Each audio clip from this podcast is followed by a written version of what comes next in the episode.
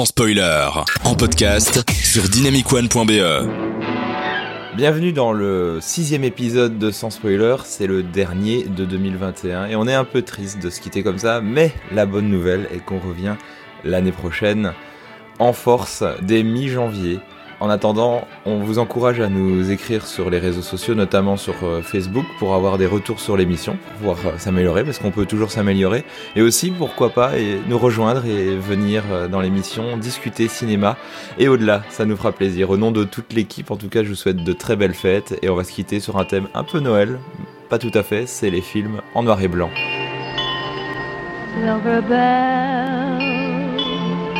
Silver bell.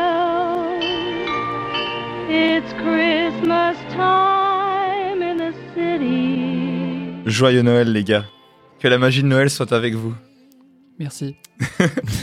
J'étais rêveur en pensant à Noël à nouveau. Ah là là. Voilà, voilà. Et c'est déjà bientôt le nouvel an en plus. En plus. Joyeux Noël et bonne fête à tous les auditeurs de Sans Spoiler et bienvenue dans ce nouveau podcast dans une thématique, je sais pas si on peut vraiment euh, faire un lien direct, mais je pense que ça peut éventuellement nous mettre dans l'ambiance, c'est les films en noir et blanc. Thierry et FX sont là avec moi dans cette émission. Bonsoir les gars. Bonsoir. Je, me permets de vous applaudir. Merci. moi, moi, je t'applaudis aussi. Bonsoir. merci d'être là. Franchement, vous êtes les meilleurs. Vous allez nous parler de films en noir et blanc, mais ça va être plus subtil que ça. Mais notamment, euh, Thierry, tu vas nous parler de Nanook l'Eskimo. C'est un peu un film de Noël, hein, et je dis ça sans, sans, déconner. C'est un film hyper familial qui est souvent recommandé pour les enfants. Donc, ouais, ouais. Yes. Film de Noël. Et Fix, tu vas nous parler de l'utilisation du noir et blanc dans les films couleur. Ou l'inverse. Ou l'inverse. J'ai pas le jingle là, tu sais, de, Inception. Euh... Et moi, je, et, moi, et moi, titre un peu à rallonge, l'exemple parfait de la contrainte qui devient un parti frais avec le temps. C'était son mémoire de fin d'études.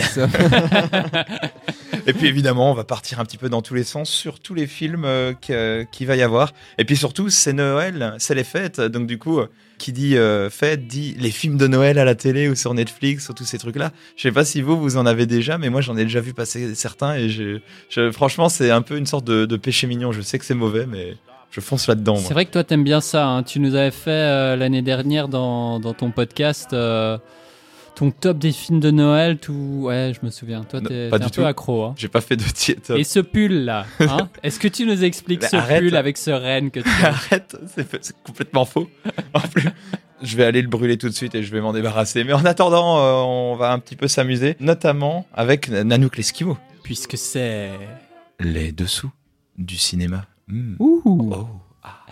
Alors les gars, est-ce que vous savez comment on dit bâtonnet glacé enrobé de chocolat en tchèque?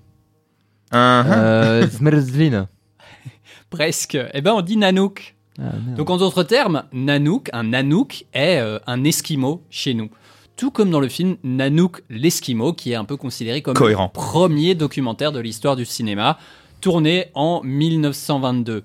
Euh, 1922, excuse-moi. Absolument, ah Ouais. Euh, ça n'a rien à voir avec la crème glacée. Et le rapport entre les deux, je vous le donne en fin de chronique. Donc, euh, le film raconte la vie quotidienne de Nanook et de sa famille dans le Grand Nord canadien au début du siècle passé. C'est construction d'igloo, chasse aux phoques, marche dans le grand froid. C'est un documentaire sur la lutte pour la survie entre l'homme et la nature. Ce premier docu euh, muet est d'une beauté vraiment à couper le souffle. Hein. On a vraiment l'impression de partager la vie de cette euh, famille d'Esquimaux en proie aux éléments. On partage leurs craintes, leur émerveillement. La caméra est toujours bien placée pour nous montrer l'action. Chaque tranche de vie est passionnante. Euh, bon, je rappelle qu'il s'agit là du premier docu de l'histoire, en noir et blanc, qu'il est muet. Donc je peux imaginer que tout le monde ne partage pas mon enthousiasme. Hein. Et en plus, il paraît que tout ce film ne serait qu'une euh, vaste mise en scène. Comme Kubrick sur la Lune ouais, ouais, très bon exemple de documentaire, euh, comme on en parlait dans l'émission passée. Parce que d'après vous, les gars, et je m'adresse peut-être encore plus à FX, euh, comment on monte un projet de documentaire à ton avis? Si tu devais aller faire un documentaire sur, sur les Inuits, comment est-ce que tu t'organiserais? Qu'est-ce que, qu'est-ce que tu ferais euh, Tu prends ton matos, euh, donc euh, bah, Thierry, imagine Thierry est producteur. la caméra, t'as quand même aussi une équipe, j'imagine. Ok. il faut pouvoir les loger ces gens. Et une fois que tu arrives sur place, ouais, comment tu loges ton, équipe de tournage Est-ce que tu paierais tes esquimaux Bah, est-ce ouais, je ne sais pas si en les- est-ce que 1922, c'est les est-ce que ça se acteurs faisait en fait ça Est-ce qu'à l'époque, ils percevaient que c'était normal d'être payé pour ça Eh bien, en tout cas, euh, Robert Flaherty, il a choisi de payer euh, ses Inuits. C'est pas vraiment des Inuits, mais c'était un mot compliqué. Et comme euh, je l'ai pas recherché, eh bien, je ne l'ai pas. En même En temps, il n'y avait pas de business model à l'époque. Il a choisi de les mettre en scène, de faire de la direction d'acteur, de créer un récit. Il a travaillé exactement comme en fiction. Quoi? Scandale Remboursé je, je vous laisse un petit moment pour digérer la nouvelle. Voilà. Surtout que ça veut donc dire que tout ce qui est dit dans les cartons explicatifs euh, et assez pénible à lire au début du film est à remettre en question. Qu'est-ce qui est vrai? Est-ce que, comme il le dit, ces rushs de tournage ont vraiment brûlé? En fait, le truc, c'est que à la base, Flaherty, il avait ramené des images du Grand Nord canadien que ses compatriotes avaient regardé un peu comme s'il s'agissait d'un film de ses vacances, quoi. Alors là, c'est moi avec une pelle, et là, c'est moi qui fais un château de sable.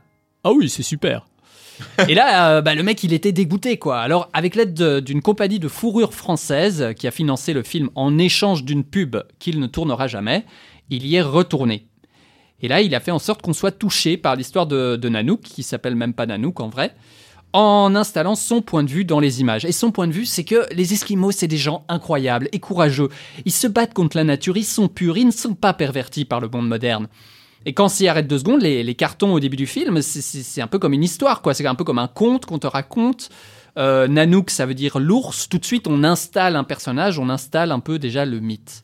Et pour donner vie à ce mythe, Flaherty, il n'a pas hésité à repenser un peu la réalité de ses acteurs, hein, euh, acteurs Mhm. entre, entre guillemets. Par exemple, il montre Nanook qui découvre le gramophone, hein, que le bonhomme connaissait déjà. On le voit manger euh, un vinyle, mais donc tout ça, c'est de la pure mise en scène. Il joue lui-même, donc Flaherty joue lui-même le rôle d'un acheteur blanc qui échange des fourrures avec Nanook.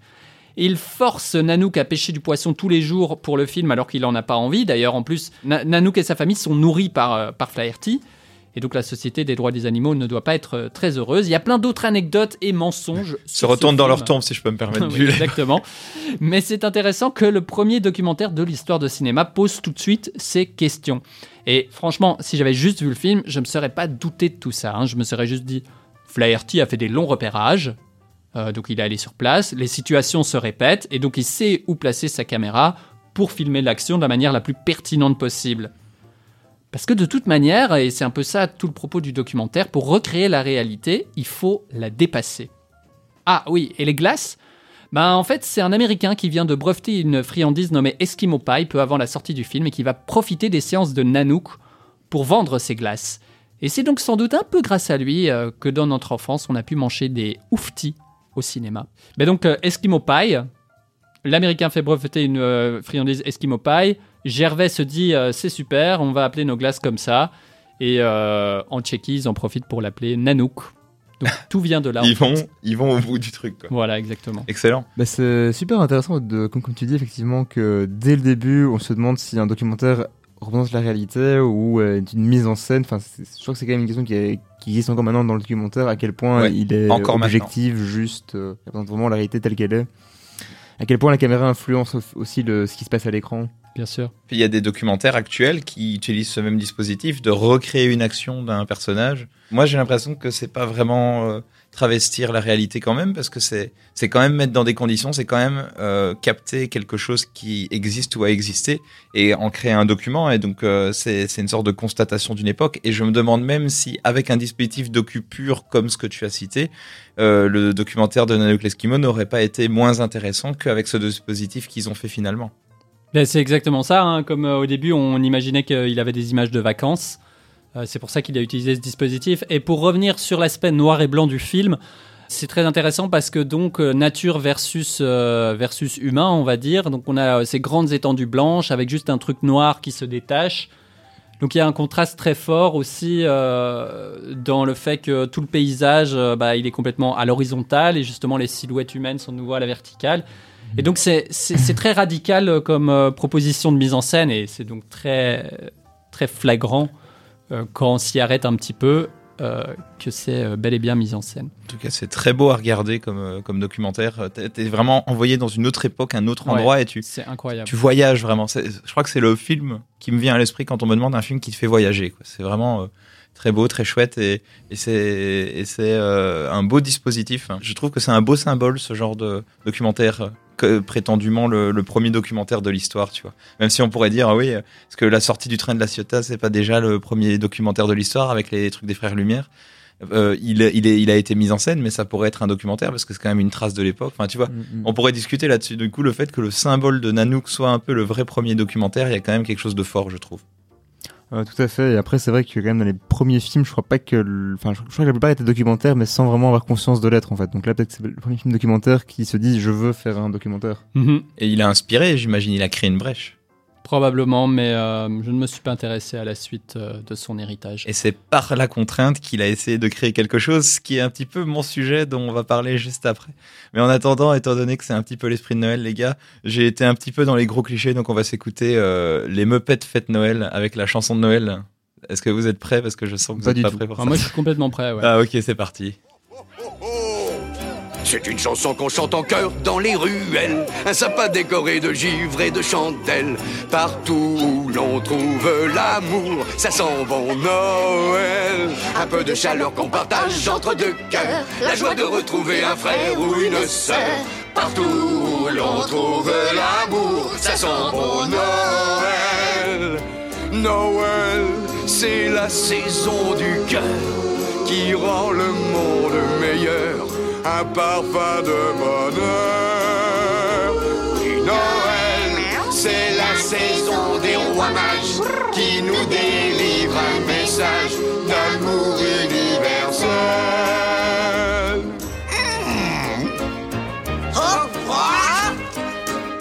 C'est un cadeau qu'on offre à celui qu'on aime. De trois bouts de laine qu'on tricote soi-même. Pour tous ceux qui ont froid au cœur, ça sent bon Noël. Cet enfant qui étrangement vous ressemble et fait refleurir vos printemps en décembre. Quand l'ombre fait place au soleil, ça sent bon Noël. Noël, c'est la saison du cœur qui rend le monde meilleur, un parfum de bonheur.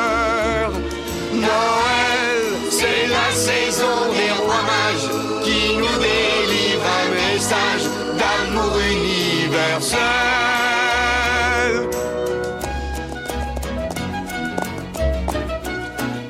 C'est une chanson qu'on chante en chœur dans les ruelles. Un sapin décoré de givre et de chandelles. Partout où l'on trouve l'amour, ça sent bon Noël. Partout où l'on trouve l'amour, ça sent bon Noël. On est passé à deux doigts, les gars, que je fasse euh, une spéciale Noël. Donc, euh, c'est déjà une chance que la seule chose de Noël que vous aurez, c'est cette petite pause musicale avec quand même la merveilleuse chanson des Muppets avec la voix de Richard Darbois qui a fait euh, Buzz l'éclair, euh, le génie dans Aladdin et tout, et qui là fait un chant. Enfin, moi, c'est bon. C'est mon petit péché mignon des films de Noël. Moi, je me permets. Voilà, c'est- je promets qu'il y aura plus ça après. À la base, cette émission, c'est une émission sur le noir et blanc. Alors, allez, on va faire le cliché. Allons-y. Est-ce que vous connaissez The Artist? Voilà, donc ça c'est fait. Alors c'est fou quand même, ce qui est à la base un défaut, une limite technique et qui peut devenir euh, un parti pris. Comme par exemple euh, moi qui lance mal les jingles dans cette émission, mais ça c'est autre chose. Euh, et ça peut devenir vraiment une volonté de l'auteur. Je veux dire, on, on a fait des... Auteur. des- oui, c'est ça, la politique des auteurs. On a fait des caméras vidéo euh, numériques, ou en tout cas euh, sans euh, pellicule, pour filmer simplement des reportages à la télé. Et au final, pour des questions d'argent, ça devient des outils pour faire des films plus rapidement et plus facilement dans le cinéma. Ou euh, des autres choses comme euh, on n'a pas de robot pour euh, simuler un requin Vas-y, on joue sur les hors-champs et sur la musique et on va appeler ça les dents de la mer. Mais non, c'est pas possible, Brandon. On est censé être américain dans l'histoire d'Antonin. On va l'appeler Jaws. Ouais, mais si on fait ça, on va briser le quatrième mur. Bon, ok. Alors, sinon, quand euh, ton film te coûte trop cher alors que t'as pas un rond et que la moitié de ton budget passe dans les droits des musiques, que t'as pas le temps, que tu sais pas étalonner les couleurs et que tu filmes en pellicule noir et blanc, et ben ça donne Clerks par exemple, un film en noir et blanc euh, sorti dans les années 90. Et en parlant de noir et blanc, hé les gars, on arrive enfin au sujet. Euh, oui, Funio, révèle nous tes secrets. Dis-nous la recette du film parfait. Là, euh, dans le coin, là-bas, euh, il y a le patron de Dynamic One qui me regarde d'un coin de la salle et qui se dit qu'on va peut-être enfin faire une émission de moins d'une heure, vu que ma chronique va être plus courte que d'habitude. Il va pouvoir appeler le restaurant et dire ouais, peut-être qu'on va arriver à faire plus court, donc on va faire un repas plus rapidement. Bon, tout n'est pas noir et tout n'est pas blanc en tout cas. Voilà, votez pour moi.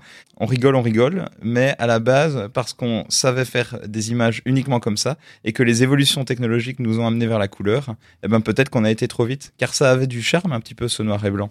Finalement, la génération suivante, elle s'est peut-être dit, avec euh, le noir et blanc, ben peut-être que ça peut devenir une règle et qu'on peut reprendre les, les règles de la saison d'avant, comme la Starac 3 et la Starac 4 par exemple. Enfin, on essaye, on a, euh, et on impose, et ça crée des nouvelles situations, ça crée des contrastes et des décalages. Et c'est comme ça que finalement, on se trouve avec des films après les années 50 qui continuent à faire du noir et blanc, alors qu'il n'y a plus de raison. Il y a la couleur qui est arrivée depuis les années 30 et qui a été suffisamment développée. Et, euh, ça crée des, films assez particuliers. Et ce que je trouve le plus frappant à ce niveau, c'est que maintenant, le noir et blanc, euh, ça a été exposé dans une esthétique de quelque chose de froid, de particulier pour euh, beaucoup de films. Et du coup, moi, ce qui me plaît le plus, c'est la contrainte inverse. C'est quand le noir et blanc sert pour quelque chose qui n'a rien à voir. L'humour. Alors, euh, on déconne, mais par exemple, The Artist, par son côté maniéré, c'est un exercice de style et ça joue en fait sur les codes et ça en devient drôle. Et dans des exemples plus humoristiques, il y a aussi des films comme J'ai toujours rêvé d'être un gangster Ah. ou euh, Coffee and Cigarette de Jim Jarmusch. Des films euh, qui jouent sur euh, l'humour froid, que je vais appeler ça, comme les films de Xavier Serron. Ou encore le film Kill Me Please, un film belge de Olias Braco, qui euh, joue sur le noir et blanc, où là on est carrément dans une sorte de, de manoir, euh, de manoir avec des, des gens fous, des gens qui veulent mourir, et on joue sur- et avec de la neige autour, et là ça joue sur le noir et blanc. Enfin bref, euh, d'ailleurs cette émission est en noir et blanc, je tiens à le dire, ça ne se voit Ah. pas, mais bon, ça, se sent dans l'ambiance, je sais pas si vous avez remarqué. Bon, je le dis les gars, on a bien fait d'acheter des caméras pellicules noir et blanc, hein, ça se- s'entend dans nos voix. Bon, je vous laisse parce que le directeur de Dynamic One, là, il me regarde et il veut qu'on aille manger. Allez. Je vous pose la question, je- j'ouvre la question. Est-ce que vous trouvez que le noir et blanc, euh, ça crée d'office une ambiance particulière ou au contraire, ça ouvre à plein de possibilités que la couleur ne donne pas? Bah, Il y a une possibilité d'office que le noir et blanc donne, c'est que ça laisse le spectateur imaginer comment se passe vraiment la scène, parce Ouais. que du coup le noir et blanc enlève toutes les couleurs, donc il faut le, se restituer, ou alors juste imaginer le monde en noir et blanc comme... euh, Ça crée une distance, moi, je trouve. Et pas une distance dans le mauvais sens, ça crée une distance dans le sens c'était c'était un peu plus loin de la réalité. Parce que la, la vie n'est pas en noir et blanc, par exemple, tu vois. Oui, Mais à l'époque, je suis pas sûr que les gens... Bah dans si, à l'époque, 30 et la vie était en 40, noir et blanc. hein. Ah, euh, viens Thierry, on va discuter. et du coup, il y a un sujet encore plus délicat, c'est les films qui accentuent l'utilisation du noir et blanc en voulant en fait l'insérer dans des films couleurs ou l'inverse, comme ce que tu as étudié et fixe pour nous. Alors, tout- à fait, du coup, bah, effectivement, aujourd'hui, le sujet c'était le noir et blanc, mais il y a quand même quelques films qui rejettent la binarité noir et blanc versus couleur et qui proposent un mélange des deux. Du coup, je me suis dit que ce serait intéressant de chercher à comprendre pourquoi utiliser la couleur dans un film en noir et blanc et l'inverse, pour essayer un peu de comprendre ce que symbolise la couleur et le noir et blanc dans le cinéma. Ça, c'est l'idée, je vais pas vous proposer un essai complet sur la question, mais une petite Ah. recherche. Et donc globalement deux types de films qui mélangent couleur et noir et blanc, et l'un est souvent prédominant. Sur l'autre, avec quelques exceptions assez connues comme Le Magicien d'Oz ou Pleasantville, avec presque autant de scènes en couleur qu'en noir et blanc. Alors Le Magicien d'Oz, c'est à la fois l'adaptation d'une œuvre très populaire, et ça, doit aussi être une, une démonstration technique euh, de la couleur, du Technicolor. Et du coup, le film choisit en 1939 d'alterner entre des scènes dans la réalité, mornes et tristes en noir et blanc, et des scènes dans le monde magique d'Oz, et donc en couleur. Super démo technique et très bon usage artistique d'un changement technologique. Dans Pleasantville, au contraire, les deux protagonistes sont inspirés dans une vieille série télé en noir et blanc. Et là, on est dans les années euh, 2000 par contre, hein, Tout à fait. Pleasantville, ouais. et qui transpire l'Amérique coincée des années 50. euh, et les personnages de ce monde sont donc en noir et blanc et vont passer en couleur au milieu d'un monde gris en se rebellant contre les conventions, en s'embrassant en public, en rejetant globalement le conservatisme des années 50. Le noir et blanc symbolise donc le passé, mais aussi un monde triste et ennuyeux, au contraire de la couleur qui symbolise l'émancipation individuelle et une vie plus enjouée. Un autre exemple célèbre, mais avec un tout autre usage, c'est évidemment Memento, le thriller Mm. de Christopher Nolan de- en 2001, dans lequel s'enchassent les scènes en couleur qui racontent la fin, si on peut dire, Attention, spoiler. et celle en noir et blanc qui raconte euh, le début. voilà. De toute façon, même si vous connaissez ça, enfin, si vous ne le saviez pas, bah, le film a quand même beaucoup d'intérêt, même en, sa- en connaissant ce petite twist narrative des couleurs. Euh, Mais du coup, au final, euh, ces scènes en noir et blanc qui vont finalement se rejoindre à la fin avec celles en couleur. Et ici, encore une fois, on retrouve la dichotomie présent-futur égale couleur et le passé noir et blanc, même si c'est sur un autre horizon de temps. Et surtout, ça permet au spectateur de savoir dans quelle temporalité il est, parce que sinon, c'est un peu le bordel. L'inverse, ce serait un peu perturbant. Et un dernier pour la route, les ailes du désir, où le monde de la couleur est celui des vivants, tandis que le noir et blanc est celui des anges et des esprits, et donc la vie après la mort. Hmm. Toujours cette dualité. Euh, le noir et blanc de la couleur, donc il y a très très peu de films, mais c'est souvent euh, donc des films qui sont en noir et blanc avec euh, une couleur ou un peu de scène en couleur. Enfin, parce que forcément, ce sont des films qui sont postérieurs aux films couleur, parce qu'il ne peut pas faire des films avec un peu de couleur dans des films en noir et blanc, ou alors c'était de la recolori- recolorisation Ouais. a posteriori. Ça existe. Affirmatif. Ça existe. Et je, personnellement, je trouve pas ça très joli. Et c'est souvent une couleur qui est soulignée du coup dans ces cas-là. Euh, petite trivia d'ailleurs, si je vous dis que Wikipédia recense plus de 1500 films en couleur avec des séquences en noir et blanc, combien d'après vous sont en noir et blanc avec des séquences en couleur? Euh, Euh, attends, euh, beaucoup. 1500, c'est le nombre de films en couleur avec recensés par Wikipédia avec des séquences en noir et blanc. Ah, ok, donc c'est un autre chiffre. euh. L'autre chiffre justement à l'inverse. Hmm. Oh bah il doit y en avoir pas tant que ça. Des films que noir et blanc avec un peu de couleur. Quoi, genre liste de Schindler, ce Ouais, genre, genre ça, ouais. Euh, oh, Persepolis. oh, je saurais pas dire. Oui, c'est vrai que Persepolis joue beaucoup là-dessus, c'est très beau. Euh, Euh, Une trentaine en fait. Ok. Vraiment, c'est Waouh. très très Est-ce que qu'on Vengeance est dedans euh, Je ne l'ai pas vu dans ce tout Il cas. était en noir et blanc, je me souviens. Ah, je l'ai. Le, le je Lady. Vengeance, c'est un, c'est pas vraiment un spoil, mais en fait, le film est en couleur. Et plus le film va vers son climax qui est horrible, Ouais. plus il va vers le noir et blanc. Mais c'est pas, c'est pas du- dans une scène quand tu passes de la couleur au noir et blanc. C'est carrément pendant 20-30 minutes que ça descend. Et en fait, à un moment, t'es en mode, eh, mais c'est c'est quand même un peu terne. Et puis, eh, mais en fait, je suis en noir et blanc là maintenant. Enfin, c'est-. Ouais, c'est très particulier comme euh, parti pris, mais ça épouse le propos du film. C'est Mm. assez intéressant. Intéressant, Je pensais qu'il merci. était dedans du coup. Non, du coup, je ne l'avais pas. Par contre, j'ai d'autres exemples comme la liste de Schindler, euh, qui est en noir et blanc, mais où les flammes sont colorées dans certaines scènes pour raconter l'espoir qui s'éteint d'abord avant de revivre, comme une métaphore des Juifs. Évidemment, avec la petite, la Mhm. scène de la petite fille en rouge qui sert à la démarquer et qui est aussi, elle aussi, pardon, un, euh, une marque d'espoir. Dans Sin City, évidemment, où le rouge tranche avec la Ouais. bichromie du film, ici pour des raisons principalement esthétiques, euh, pour mettre en évidence le sang, évidemment, mais aussi parce que le rouge fonctionne particulièrement bien avec le noir et blanc. D'ailleurs, dans l'histoire de l'art, le rouge est la première couleur autre que le noir et blanc utilisée. Depuis les peintures rupestres au tableau de la Renaissance, ça, ça a longtemps été la couleur faisant position en noir et blanc, en plus d'être courgée de symbolique. D'ailleurs, il y a un chouette manga qui s'appelle Afro Samurai, qui est en noir et blanc avec le sang en rouge, en hommage à ça, que je vous conseille, c'est Wow. aussi un anime. Dans tout autre registre, il y a aussi Raging Bull, Raging Bull, le Yes. film de boxe de Scorsese, où, qui lui est tout en noir et blanc, à l'exception des euh, petites scènes du magnétoscope familial euh, qui euh, parlent des moments de bonheur, euh, d'euphorie de la famille, et qui sont les seuls moments en fait en couleur parce que ce sont les seuls qui sont joyeux dans le film et dans la vie de, du personnage. J'avais oublié ça. Et enfin, l'usage du noir et blanc dans les films en couleur, eh bien, il est globalement plus conventionnel avec principalement deux usages. Pour des flashbacks, pour bien illustrer qu'on est dans le passé, ou pour un effet de style, pour reprendre la forme de films plus anciens par exemple, Euh, comme La Nouvelle Vague, le film noir, avec French Dispatch qui est un bon exemple récemment, ou euh, playlist de Nino Antico qui est sorti cette année-ci. Et parfois quelques utilisations plus originales, comme la scène de combat euh, entre la mariée et les Crazy 88 dans Kill Mhm. Bill, Mhm. où en arrachant l'œil d'un combattant, la mariée fait basculer la scène, la scène en noir et blanc. Ah. Très malin. Ou un autre usage original dans Forrest Gump, c'est de montrer des séquences en noir et blanc avec Tom Hanks incrustées pour vraiment souligner que le film se passe dans un passé qui a existé. Ouais, on y croit. Parce que les spectateurs reconnaissent les images et certaines de ces séquences passent carrément à l'écran sur des télévisions dans le film, comme faisant partie du récit. Dans Amélie Poulain, dans la scène où le narrateur présente tous les humains dans un café avec aime, n'aime pas, je sais pas si Oui. vous vous rappelez. Oui, oui. Tous les personnages sont montrés en couleur, leur face publique, et ce qu'ils aiment ou pas est en noir et blanc. Hmm. Leur petit secret, leur face cachée. En conclusion, au-delà de positions assez classiques entre noir et blanc passé versus couleur présent futur, il y a parfois des usages opposés, comme dans Les ailes du désir, où le monde des esprits est en noir et blanc et le vrai en couleur, alors que dans le, magicien d'Oz, c'est l'inverse, pour souligner le côté magique du monde d'Oz. La couleur symbolise aussi l'espoir et des sentiments positifs, par opposition au noir et blanc plus dur et terne. Enfin, il y a, de plus en plus d'usages du noir et blanc en général pour rendre hommage à un certain cinéma, ou par choix esthétique pur, le noir et blanc de nos jours étant d'autant plus facile à modifier pour donner le contraste parfait à l'image qu'on veut. Très belle chronique, euh, on va en réagir à ça juste après. En attendant, on va encore se faire une petite pause de Noël avec euh, Vince Guaraldi et Christmas Time.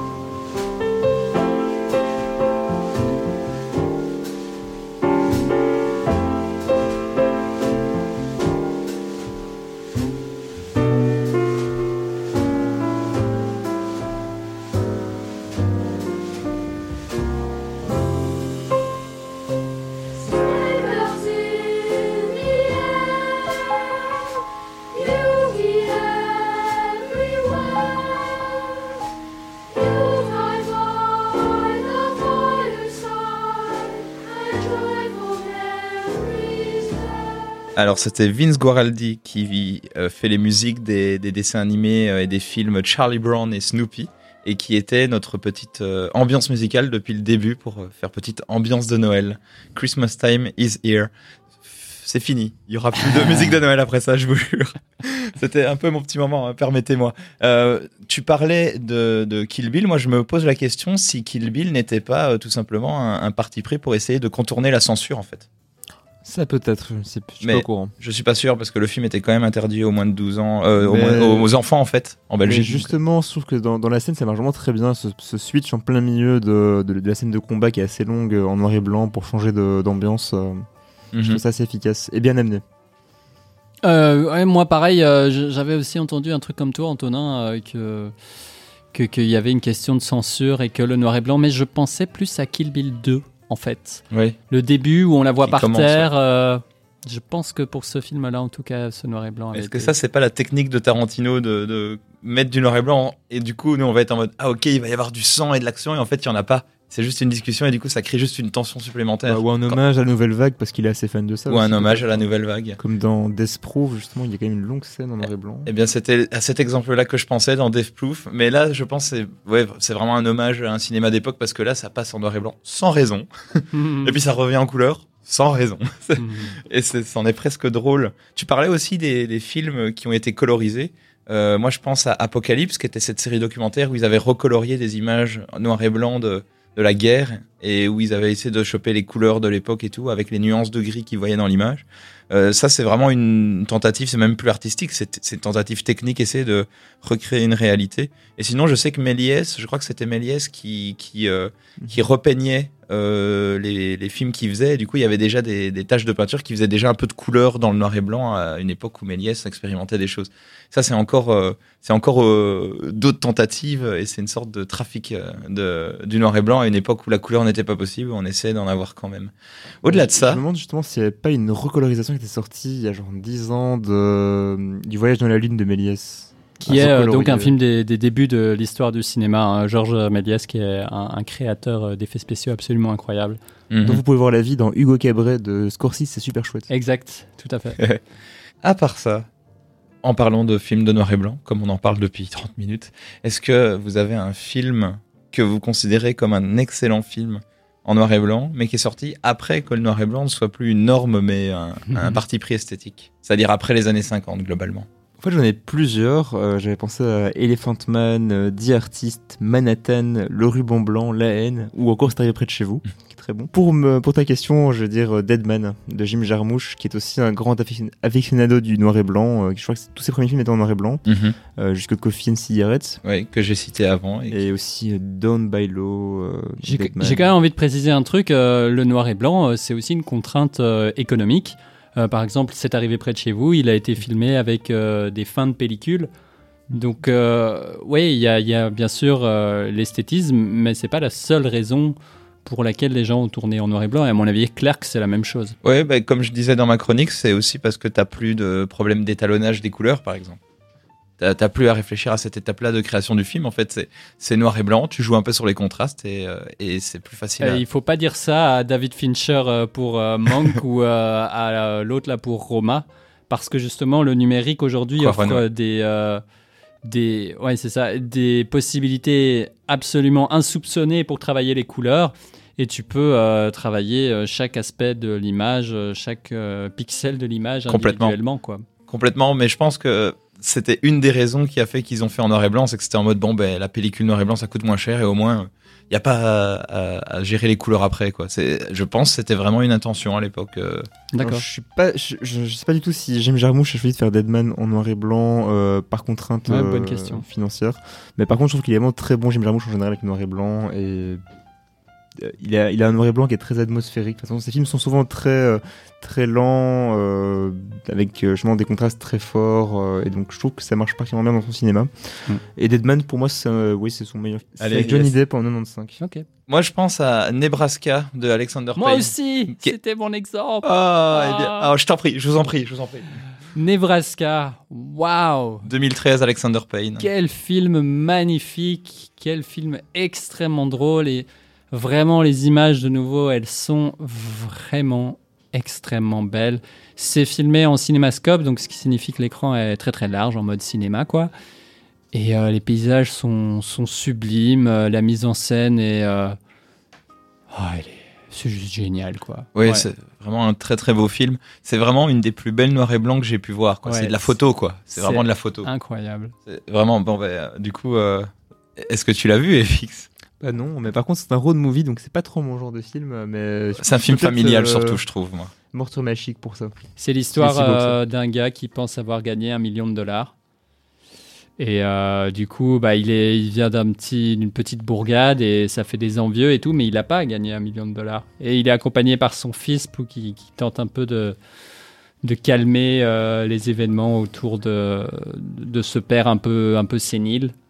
Et ça montre des personnages euh, très, euh, très pittoresques, hauts en couleur, euh, très humains. C'est vraiment génial. J'avais vu euh, Sideways de lui aussi, qui est un film en couleur, sur la route euh, des vins. Et franchement, j'avais pas du tout autant accroché qu'à Nebraska. Non, il y, a- beaucoup de thématiques, de, de, techniques et il y a beaucoup de choses qui sont maîtrisées dans ce film. Et c'est vraiment un film très mignon, très touchant et, et euh, même la musique, la musique est magnifique de ce film. C'était une musique un petit peu acoustique comme ça avec des guitares et quelques, euh, ça faisait un peu musique klezmer mais très calme comme ça. C'était vraiment très beau. C'est vraiment un film très maîtrisé et je, je crois a eu euh, meilleur acteur ou en tout cas a eu beaucoup de Il a eu nominations. plein de prix. euh, L'acteur principal a. D'ailleurs, il a eu plein de. Bruce Dern, tout à fait. Euh, D'ailleurs, il a eu plein de nominations aux Oscars aussi, Mhm. le, le film. L'acteur principal a eu des récompenses, mais euh, l'actrice principale également. Super. Donc, actrice secondaire, du coup, ouais. Dans les films en noir et blanc qu'on n'a pas cité, on peut citer La haine, qui, Ouais. est, qui est un super film aussi, et où là, je ne sais pas les conditions, mais je pense que c'est un peu comme c'est arrivé, ou Clerks, je crois que c'est un film fait avec deux, deux francs sous, donc du coup, j'imagine que le noir et blanc est un choix aussi, notamment pour le contraste ville-banlieue. Je suis pas sûr. Je suis franchement pas sûr. C'est c'est à voir, mais. Oui, euh, je c'est une supposition. Ouais. C'est, En tout mais- cas, le film est, euh, est vraiment très très bien au niveau de sa mise en scène. C'est génial comme film. Ça m'avait ça m'avait mis hors de moi quand je l'avais vu. Bah, c'est un film coup de poing, c'est le but Ouais, un peu de. Littéralement. Très, très énervé après ce film. Euh, mais, mais je trouvais vraiment génial. Il y a Ed Wood de Tim Burton qui est en noir et blanc Mm. aussi, que j'ai pas vu, mais que vous avez peut-être vu. Euh, je l'ai vu, ouais. Et qui, est-ce que le là, il y a, Ah, le noir et blanc. euh, c'est l'hommage, partie- c'est comme Manque, Oui, quoi. ouais. tout à fait, fait partie de l'époque et donc euh, on peut pas vraiment s'en passer euh, si c'est pour parler des premiers films de vampires. euh. J'en ai un autre là qui est dans ma liste que je trouve très intéressant, qui est euh, Sunset Boulevard de Billy Wilder, qui date de 1950 et qui est en noir et blanc, à une époque où le noir et blanc n'est plus la norme. Et Sunset Boulevard, c'est quand même un petit peu une histoire de d'une star déchue, euh, ce genre de choses. Donc il y a peut-être euh, un hommage Ouais. dans le choix esthétique pour ce film-là. Mais là, de nouveau, c'est une supposition. Et puis Et c'est un coup- film noir. Ouais. Tout comme certains Lem Show avec euh, Marilyn Monroe qui date de 59. Ou carrément Psychose, de, de- qui est aussi de 60, je pense. Mhm. Psychose de Alfred Hitchcock. Ouais. Oui, ça c'était aussi un choix, je pense. Ouais. Et où l'esthétique est assez marquante aussi, pas- particulièrement justement. Enfin, il y a beaucoup de scènes où il est bien, bien, bien utilisé pour jouer sur le, le contraste euh, Ouais. ombre-lumière évidemment. David envie Lynch qui qu'on sont sur parle euh, de Parasite et de sa, euh, de sa version en noir et blanc. Mais je trouve que même si j'ai lu plein de trucs à ce sujet, je suis pas bien placé pour en parler parce que moi je l'ai vu qu'en couleur, alors que toi, Antonin, toi tu l'as vu en, en noir et blanc. Oui, et je trouve que ça crée une sorte de dualité, le noir et le blanc, le, le- la, la famille pauvre, la famille riche. Euh, J'ai remarqué qu'il y avait des subtilités. Alors peut-être j'ai vu des choses que j'avais envie de voir, mais en tout cas je trouve que le noir et blanc crée une sorte de, de simplicité et de limpidité dans le discours euh, à, à certaines, à certains éléments. Et puis c'est assez perturbant quand tu as vu le film en couleur et aussi culte qu'il est, le revoir et ça commence blanc, et tu te dis ah ouais c'est pas un filtre, je vais regarder le film en entier. c'est assez rigolo. Mais il y a vraiment un- une autre lecture. hein, Est-ce autre- que la scène de fin, est-ce qu'une Ah, scène Dieu, de fin euh, riche en hémoglobine est aussi puissante du coup en noir et blanc qu'en couleur? Euh, ben, je dirais que comme on voit moins le sang, on voit plus les personnages, donc on est plus sur les émotions des personnages.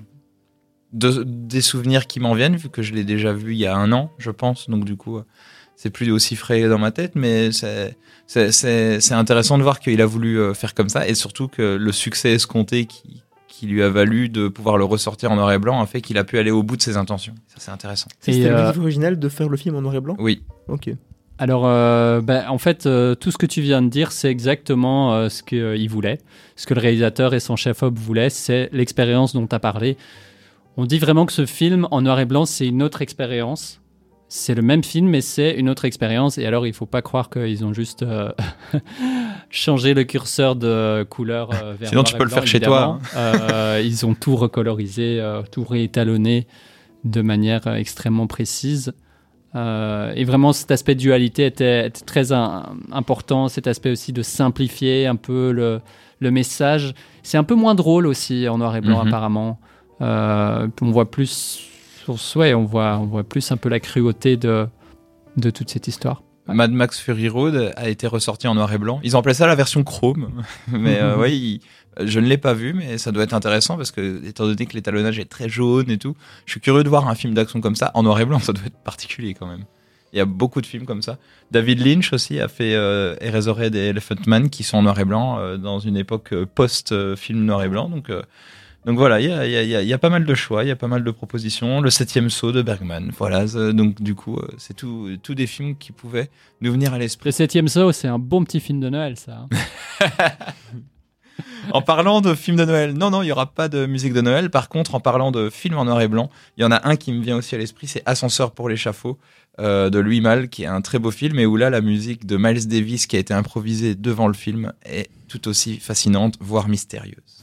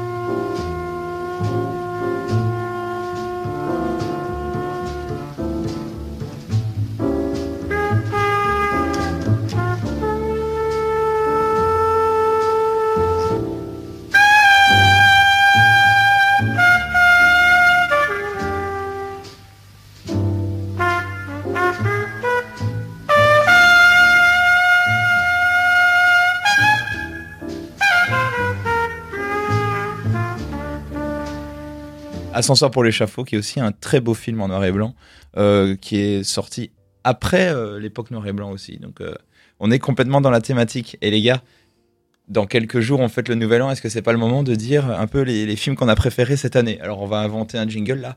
Top 3 Euh, euh, Robert, malheureusement, tu n'es pas là ce soir, mais top 3 des films de l'année. Qui veut commencer? Allez, allons-y. Alors d'abord, euh, petite mention honorable pour euh, Julie en 12 chapitres euh, de- ou The Worst Person in the World, le film norvégien, que j'ai trouvé super cool, une comédie dramatique romantique, euh, vraiment très bien écrit. Mention super, honorable bien, de ton euh, top 3 de l'année. Très bonne narration. Oui, alors numéro 3, je m'attendais pas du tout à ça, mais c'est Titan euh, Ah ouais. qui a gagné la Palme d'Or. Parce que justement, sans la Palme d'Or, je pense pas que j'aurais été le voir, parce que c'est pas du tout. Sans la Palme d'Or, il aurait pas été dans ton top 3. T'es vraiment euh, Bah, je l'aurais pas vu en fait, je un pense. sale. Ça euh, m'intéressait pas trop.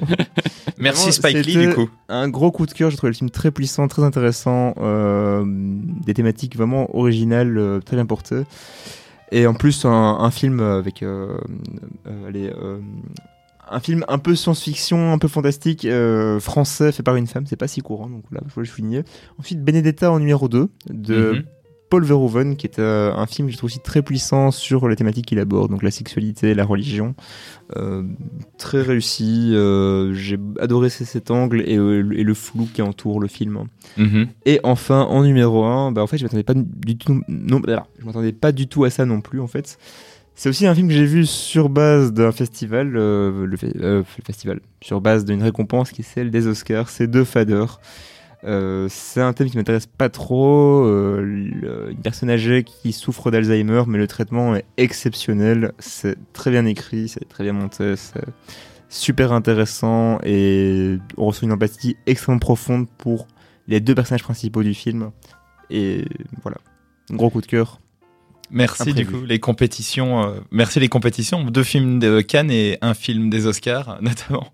Et les deux films de Cannes, tu peux remercier Spike Lee du coup d'avoir de t'avoir euh, amené ces films-là à toi presque euh, avec le festival de cette année. Thierry. Tout à fait euh, différent de mon côté, hein, puisque moi j'ai pas beaucoup vu de films en salle cette année, donc Sorti cette année en salle, oui. c'est ça, voilà. Donc le choix était très réduit euh, d'un coup. Drunk, numéro 3, Mhm. de Thomas Winterberg. Euh, c'est juste. euh, Peut-être que le, film, euh, dans sa forme, n'est pas absolument exceptionnel, mais le sujet est très original et son traitement est surprenant. Ces cartons extrêmement simples avec des, chiffres du taux d'alcoolémie. Enfin, c'est. C'est juste, c'est juste un bon moment de cinéma avec une histoire qu'on raconte pas tous les jours, sans, sans dramatiser le propos, sans avoir un avis radical sur le sujet. C'était franchement un bon moment de cinéma. Il aurait pu choper euh, un prix à Cannes s'il n'y avait pas eu un Cannes annulé, je pense. Et je crois, personnellement, je me permets, je pense que c'est un film qui va devenir culte parce que je vois que c'est un film qui a touché fait. beaucoup de gens, Ouais. qui est vu par beaucoup de gens qui ne vont pas voir de film aussi. Tout à fait. Euh, C'est une thématique assez traitée originalement, donc je pense euh, ouais, c'est un film qui va rester, qu'on aime ou qu'on n'aime pas. En deux, moi j'ai Le Peuple Loup, je vous en ai déjà parlé, Wolf Mhm. Wakers de Tom Moore et Ross Stewart. C'est un film d'animation produit entre autres par Apple, euh, qui est absolument génial dans euh, sa mise en scène, sa créativité. Par exemple, je pense par exemple à la vision, lu, à la vision du loup qui est, euh, qui est dessinée, peinte tout à fait différemment que le reste du film. Les images sont, sont très belles. Euh, les plans sont, sont vraiment réfléchis. Le message est un petit peu euh, féministe, ça fait pas de mal. Et euh, l'acting, euh, l'acting des jeunes actrices est très très bon aussi. Donc c'est vraiment une très très grande recommandation de ma part. Moi j'ai adoré ce film. Franchement, très bonne surprise. Et en premier, c'est du pur entertainment, mais c'est le film de 2021 qui m'a le plus amusé. Euh, c'est Mitchells and versus The Machines, euh, qui est un film disponible sur Netflix Oh, je l'ai pas vu, il faut que je le voie. qui est de Mike Rianda, qui a fait, euh, qui est derrière le Lego Movie entre autres, si je ne m'abuse, et euh, le Super Body Amazing Spider-Man, Mhm. qui est donc ce film d'animation Spider-Man qui est sorti il y a pas très longtemps. Alors Mitchells vs The Machine, c'est un film qui parle à mort de la société de consommation. C'est ça qui m'a fait un peu tiquer pendant tout le film. J'étais ah putain, ça parle quand même à mort de la société de consommation. C'est pas mon sujet préféré, mais c'est tellement drôle, c'est tellement créatif. Euh, au niveau scénario, il y, a- vraiment des, très très bonnes idées et euh, la mise en scène de la bizarrerie euh, de la famille et entre autres de, de la fille ado qui est un peu le personnage principal est, est absolument génial. On utilise les codes un peu des réseaux sociaux dans la mise en scène, etc. Enfin, c'est beaucoup de plaisir quoi. Si on n'a pas si on n'a pas toujours besoin d'un film d'auteur euh, profond euh, et compliqué comme euh, euh, Nanook l'Eskimo, il y a aussi des films juste purement commerciaux qui font très bien ce qu'ils font, même s'ils font de la pub pour des tas de choses à l'intérieur. Mais vraiment, beaucoup de plaisir. D'ailleurs, Phil Lord et Chris Miller, les auteurs liés à ce film-là, ils ont, comme tu as dit, fait Lego Movie, Spider-Man New Generation, et ils vont sortir deux nouveaux Spider-Man euh, en film d'animation, en, euh, en deux parties. Et j'ai hâte de voir ce que ça va donner. Je pense qu'il aurait pu se retrouver dans mon top 3 si je l'avais vu, mais malheureusement, voilà, on a, On n'a pas le temps pour tout. Ça, c'est un film que je dois rattraper. Merci de me le rappeler. Euh, moi, dans mon top 3, je- j'aimerais faire une mention honorable avant ça sur un docu, le docu que j'ai cité il y a deux semaines, qui est Les prières de Delphine, pour quand même citer un docu, qui est vraiment un docu qui m'a chamboulé cette année. Et euh, étant donné qu'on a quand même eu une année euh, 2020 un peu chaste, je tiens quand même à rappeler qu'il y a eu Adieu les cons, qui était vraiment un film exceptionnel sorti l'année dernière. Et donc, si je devais en retenir qu'un, c'est le premier film qui me vient en tête, même s'il y a eu d'autres films hyper intéressants. Dans mon top 3 de cette année, euh, numéro 3, histoire de faire un peu hipster, Seobok. C'est un film japonais de Lee Yong-ju, euh, qui est un film d'action science-fiction sud-coréen, euh, euh, où on filme un ancien agent des renseignements qui s'implique pour essayer de trouver le premier clone humain qui comporterait le génome de l'immortalité.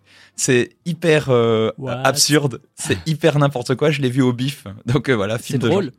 Euh, je sais pas, euh, je pourrais pas dire que c'est drôle. C'est vraiment accentué sur l'action et sur le, le passé du personnage, avec le fait que euh, l'agent voit dans le personnage du premier génome humain un peu l'enfant qu'il n'a jamais eu, avec tout son passé et son background, avec la femme qu'il a quittée. Donc euh, du coup, je trouve que c'est, je, je pourrais pas prétendre objectivement que c'est un film qui révolutionne ou qui est exceptionnel. Je trouve que c'est surtout un film qui maîtrise tous ces, tous ces aspects. C'est bien monté, c'est bien foutu, l'histoire est, super chouette, les scènes d'action sont très bien faites. Et donc voilà, je, c'est un film qui, qui m'a vraiment pris, malgré que voilà, euh, ça manque peut-être un peu d'humour ou c'est pas aussi euh, subtil que certains autres films. C'est plus un film grand public, mais c'est un bon film grand public qui m'a vraiment euh, apporté une fraîcheur sur cette année. En numéro 2, je l'ai aussi vu en festival, c'est La MIF de Frédéric Bailiff. C'est un film que j'ai vu au Festival du film de Namur et c'est un film euh, suisse qui suit des adolescentes dans un centre euh, pour euh, jeunes filles euh, qui essayent, qui sont exclues socialement et qui essayent de se reconstruire, notamment parce que elles, sont, orphelines ou elles ou elles sont arrachées à leur domicile de leurs parents.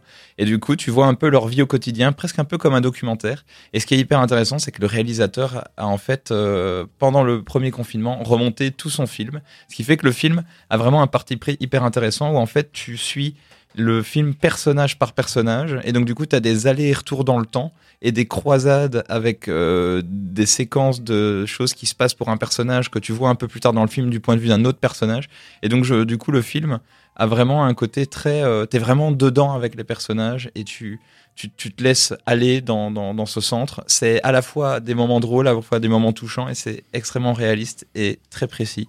Donc voilà, c'est un film qui m'a beaucoup touché, et puis en plus c'est du cinéma européen, donc euh, ça c'est cool. Et pour finir, euh, on va boucler la boucle. Mon premier film est The Father, euh, réalisé par Florian Zeller, qui est, je pense, aussi l'auteur de la pièce. C'est une pièce de théâtre à la base. C'est euh, une ma- maestria de maîtrise de son sujet avec l'objet cinématographique qu'il est. C'est vraiment dans la mise en scène comment essayer de, de- de- au mieux représenter ce qu'il veut représenter. En contre-exemple, il y a Serre-moi fort de Mathieu Amalric qui, je trouve, un peu la même idée de perdre un peu le spectateur dans le montage. Sauf que là, on perd tellement le spectateur qu'on perd tout le monde. On perd même les techniciens du film, le monteur et tout. Enfin, on perd tout le monde. Là, il, il a voulu, il a voulu aller au bout de son idée et je trouve que c'est radical et c'est audacieux et c'est intéressant. Mais euh, le film euh, devient trop indigeste. Tu te retrouves avec un film d'une heure quarante, je crois, et pendant 1h20, tu comprends pas tout. Alors que là, ce que je trouve brillant dans The Father, c'est que on, on nous perd, mais on nous rattrape. On, on jongle avec le spectateur, en fait. On jongle avec l'attention du spectateur, sans jamais nous perdre ou se dire bon, ok, pendant une heure, je comprends rien, mais à partir d'un moment, tout fait sens. Non, non, tout fait sens dès le début, et c'est une sorte de progression petit à petit. Et c'est ça qui rend ce film assez brillant. Et donc, c'est vraiment un film à voir. C'était une très belle émission pour clôturer l'année. La bonne nouvelle, c'est qu'on se retrouve l'année prochaine, avec en plus quelques nouvelles têtes, paraît-il. Donc du coup, j'ai hâte de vous retrouver. Justement, il y a plus de temps parce que du coup, il fait froid, il y a les Covid, euh, Mm. à la maison. euh, ouais. Ouais, moi j'ai pendant les, les fêtes, euh, il y a certains films que je regarde plus volontiers pendant les fêtes parce que ça a pas le même euh, la même saveur et c'est ça qui est chouette. Il y a des il y a vraiment des films. euh, c'est pour ça d'ailleurs que j'ai l'impression à la télé ils sortent toujours les leurs plus grosses cartouches en film. À chaque fois, j'ai remarqué. Les plus gros films sortent souvent à Noël, à Noël. Tout comme notre émission, qui est certainement la meilleure, qu'on sort à Noël aussi. On est toujours là sur le Instagram et sur le Facebook de l'émission. En attendant, c'était la dernière de l'année. On se retrouve bientôt. À l'année prochaine. Bisous. Bisous à l'année prochaine. Ciao. Sans spoiler, en podcast sur dynamicone.be.